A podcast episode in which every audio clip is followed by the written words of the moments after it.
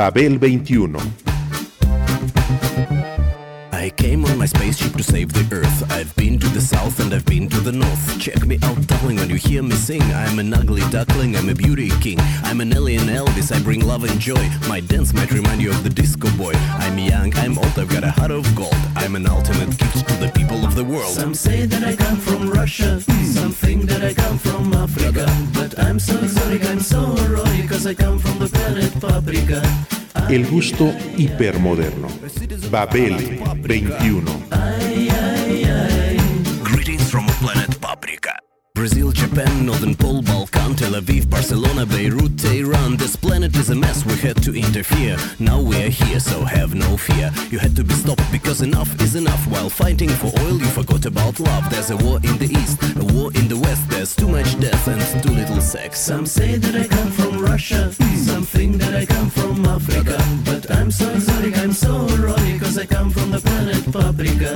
Ay, ay, ay, A citizen of planet Paprika. Greetings from planet Paprika. I got lots and lots and lots of love for you. I got lots and lots and lots Big Mama Thornton, Ruth Brown y Laverne Baker. Intérpretes que harían historia y señalarían el inicio del paso de la mujer al ámbito rockero.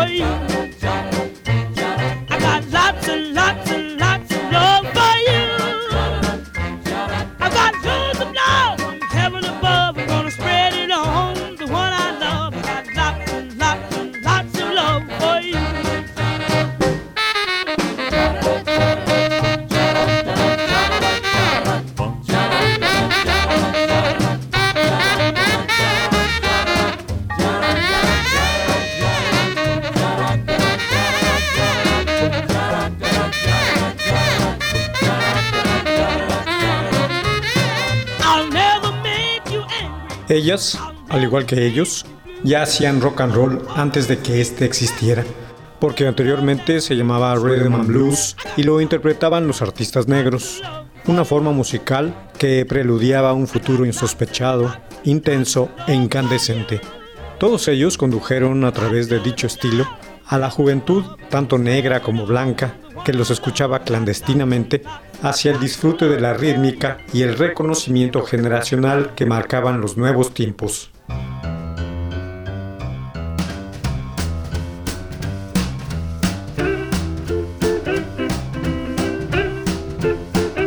I wanna do more and more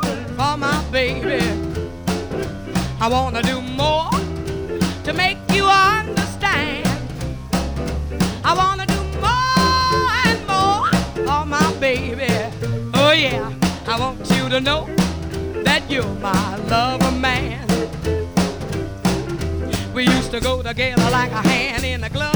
Live on the shoestring, a whole lot of love. My clothes were ragged and my shoes were thin, but my baby stuck with me until the end. Gotta do more and more for my baby.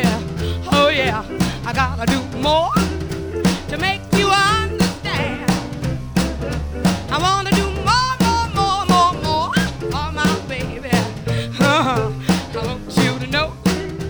El swing hot, el jazz y el country blues se habían condensado en forma de jump blues, la expresión más salvaje del rhythm and blues, al final de los años 40, empujando a las pistas de baile a una población cansada de la guerra, la segunda conflagración mundial y las restricciones económicas. Los pequeños y animados grupos que tocaban secuencias de blues con una energía y un entusiasmo sin precedentes eran acompañados por cantantes de ambos sexos que lanzaban poderosamente la voz con toda la fuerza de la que eran capaces. Shouters.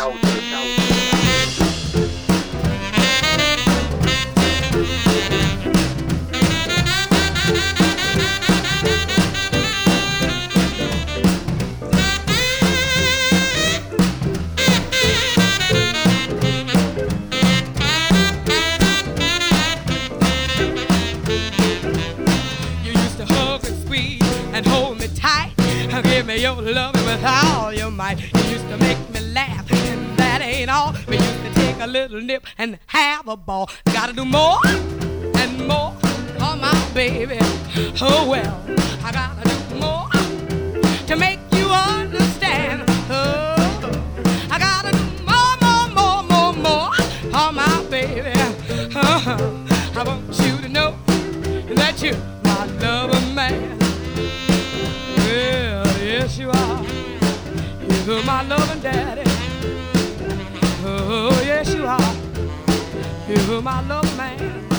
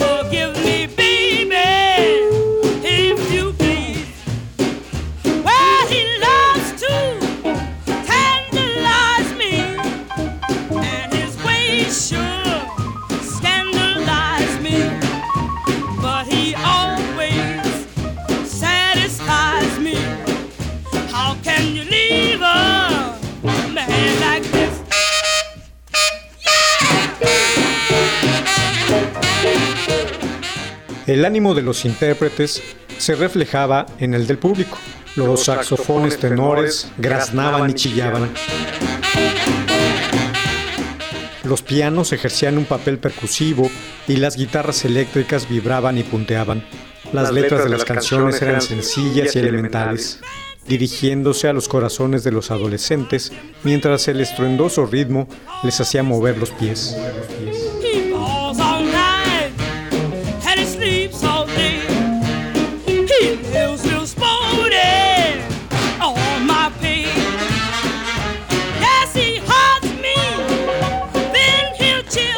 Al aumentar la popularidad de esta música y la exigencia a que se difundiera por la radio, atrajo a hordas de imitadores y admiradores blancos. En pocos años, el jump blues cambió el rumbo de la música popular en los Estados Unidos, aunque para entonces ya se le denominaba rock and roll.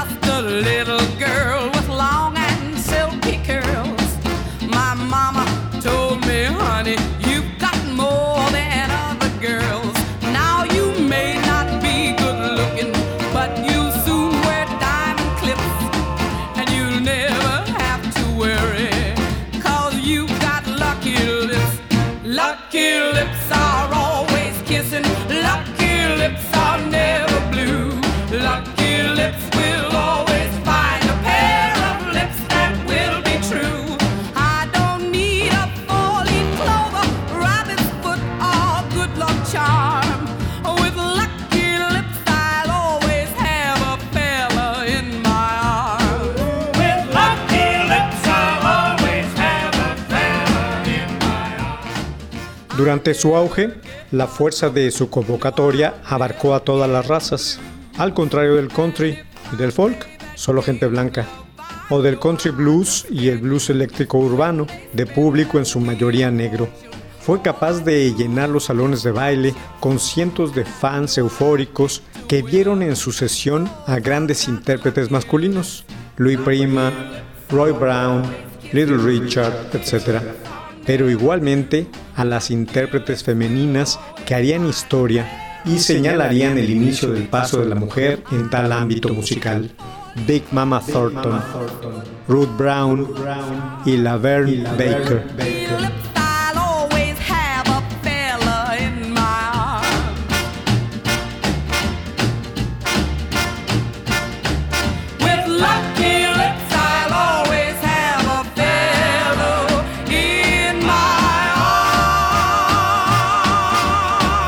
Intérpretes que harían historia en tal ámbito musical.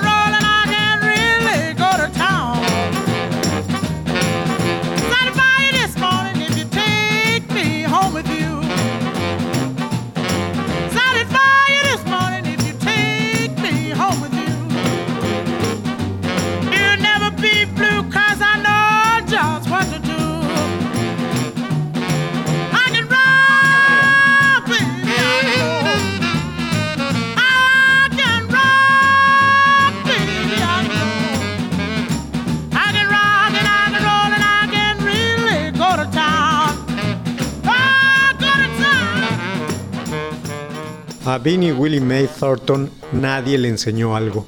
Todo lo que supo lo aprendió por instinto y sin guía, al igual que un animal silvestre.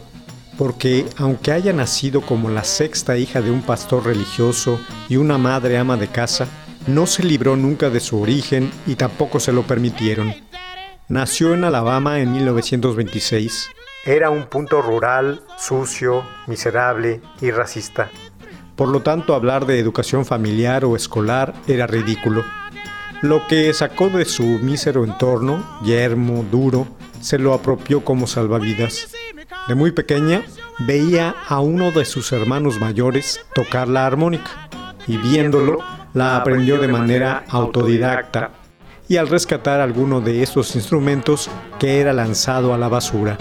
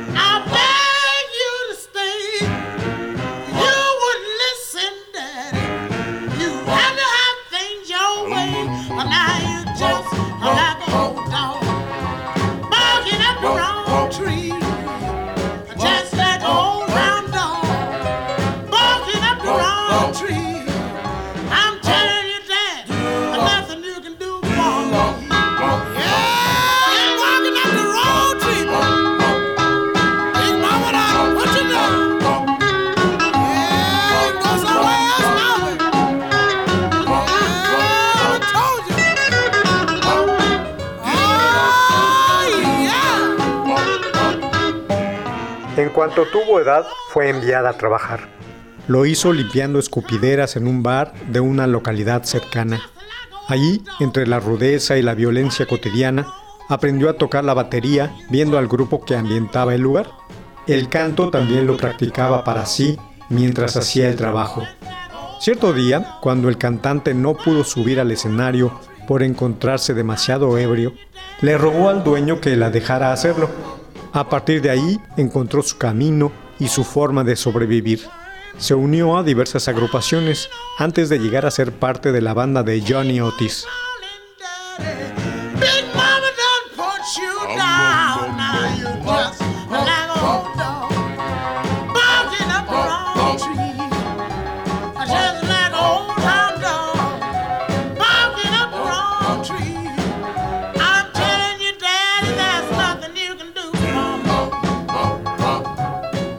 Ahí mostró todas sus aptitudes instrumentales y vocales.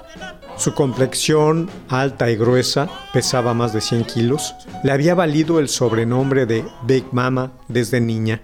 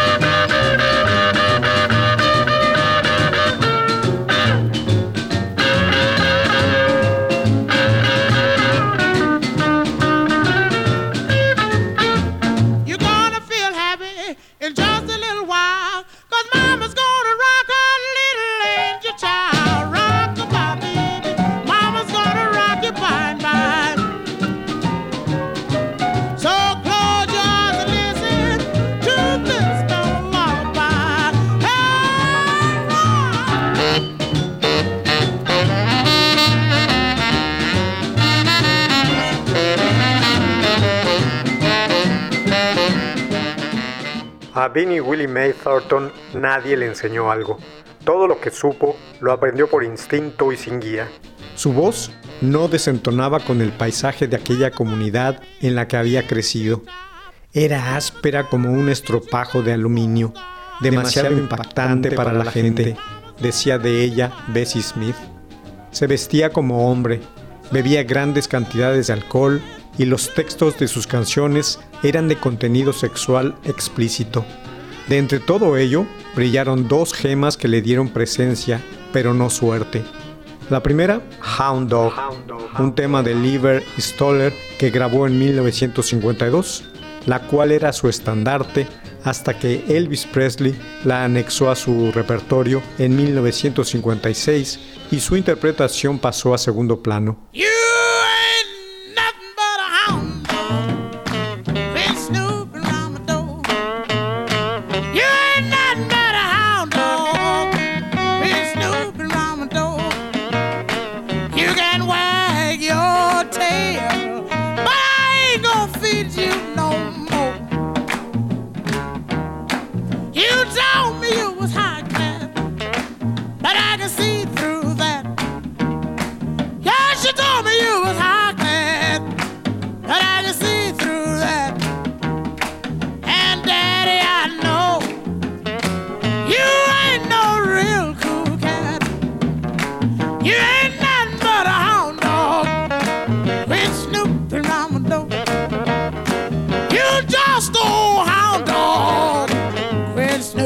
Snooping around my door.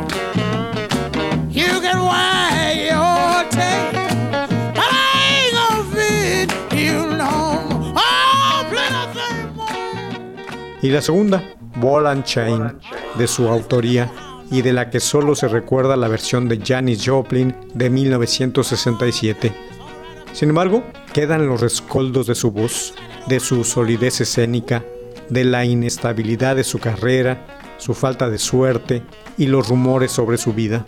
Murió sola, arruinada y dipsómana, de un ataque al corazón en Los Ángeles en 1984. No obstante, el rock le ha brindado reconocimiento al incluirla en el Salón de la Fama y a esas dos canciones interpretadas por ella como parte de su canon histórico.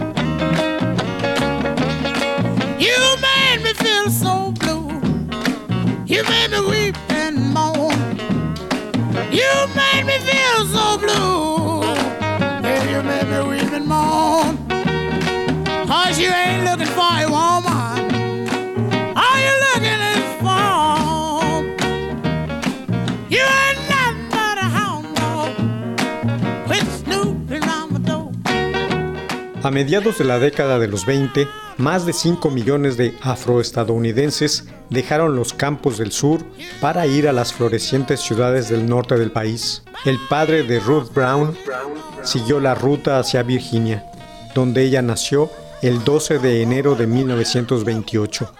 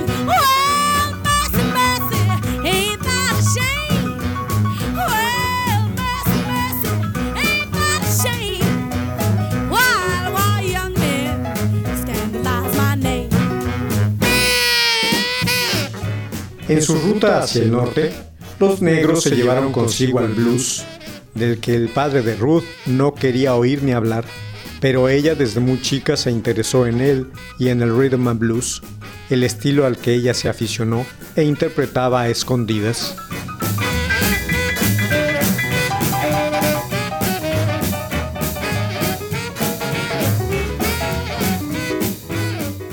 En la adolescencia, tal postura y los constantes choques familiares que atrajo la decidieron a huir de casa. Sin un destino fijo, se ganó la vida como mesera y cantando en restaurantes del camino hasta que conoció a su primer marido, Jimmy Brown, al cual se unió en sus giras que la llevaron hasta Detroit, donde se separó del músico y cantó spirituals para sobrevivir. Llegó a Washington, una ciudad ruda y sombría, pero menos segregada que otras. Encontró trabajo cantando en las fiestas de los barrios bajos, en los muelles de carga, en las fábricas, luego en clubes ruidosos con un sonido más sofisticado, urbano, eléctrico y amplificado.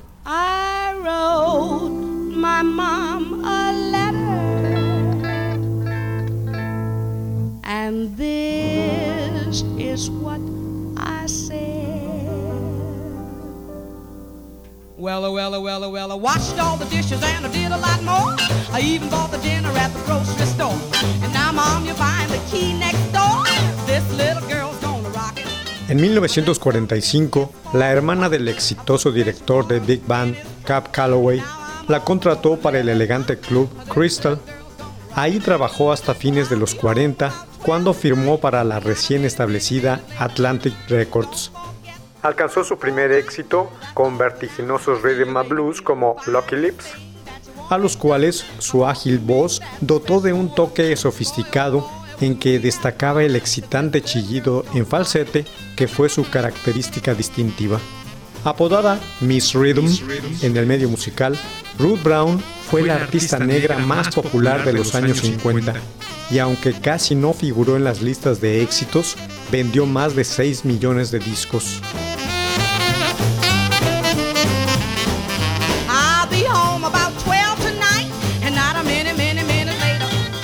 1962 cambió de compañía a la Philips y luego decidió retirarse para cuidar a su familia.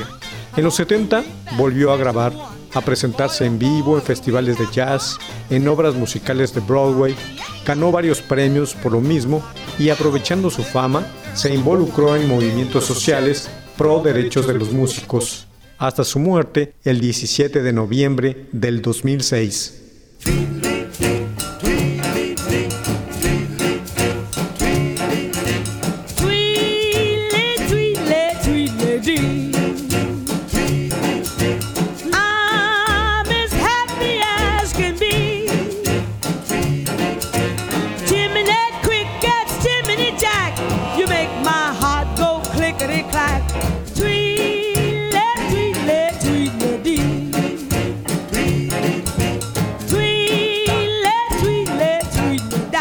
Por su parte, Dolores Laverne Baker, que al principio de su carrera cantó con big bands, se estableció como otra reina del rhythm and blues con piezas como Tweedledee y Jim Dandy, pero no tenía igual tampoco como intérprete de blues y gospel, y su fuerte voz se adaptaba particularmente al John Blues.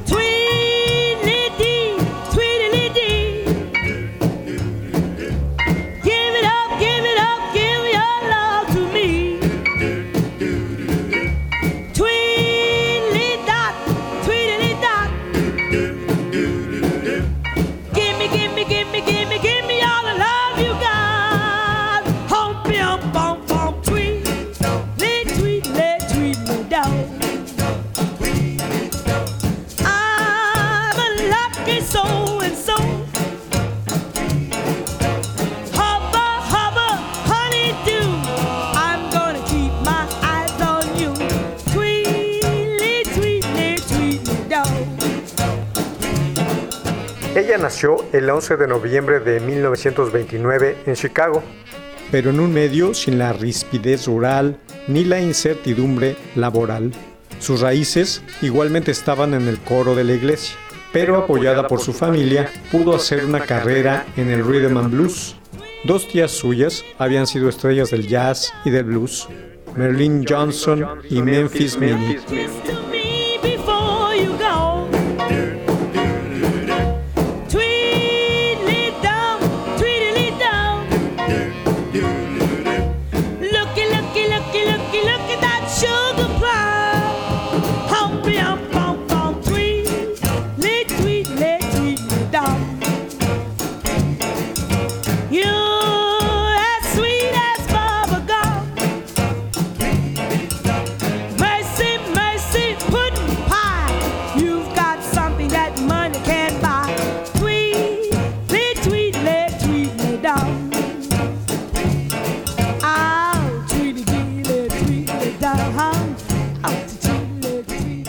Laverne Baker cantó en varios clubes de aquella ciudad antes de firmar su primer contrato discográfico.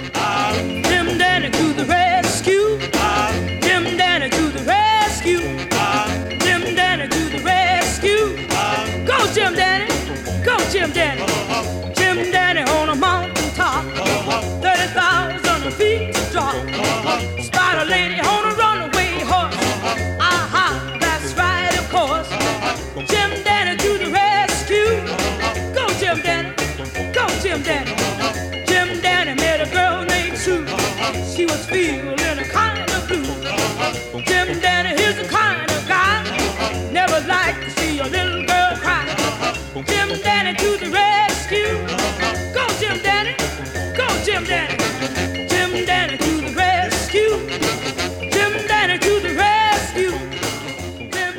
Por errores estratégicos, sus grabaciones en el género se editaron tarde, cuando los gustos musicales habían cambiado hacia tonos más suaves.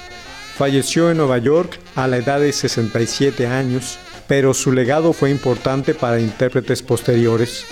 También está incluida en el Salón de la Fama del Rock and Roll. Got a message from a mermaid queen. She was hanging from a fishing line.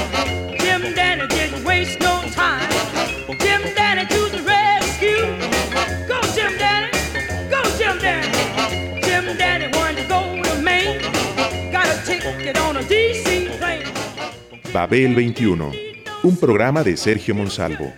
Producción a cargo de Pita Cortés, Roberto Hernández y Hugo Enrique Sánchez. Go, Jim Danny. Go, Jim Danny. Go, go, go. Jim Danny. Go, go, go. Jim Danny. Go, go, go. Jim Danny. Go on, Jim Danny. Jim Danny, go. 1060 AM, Radio Educación.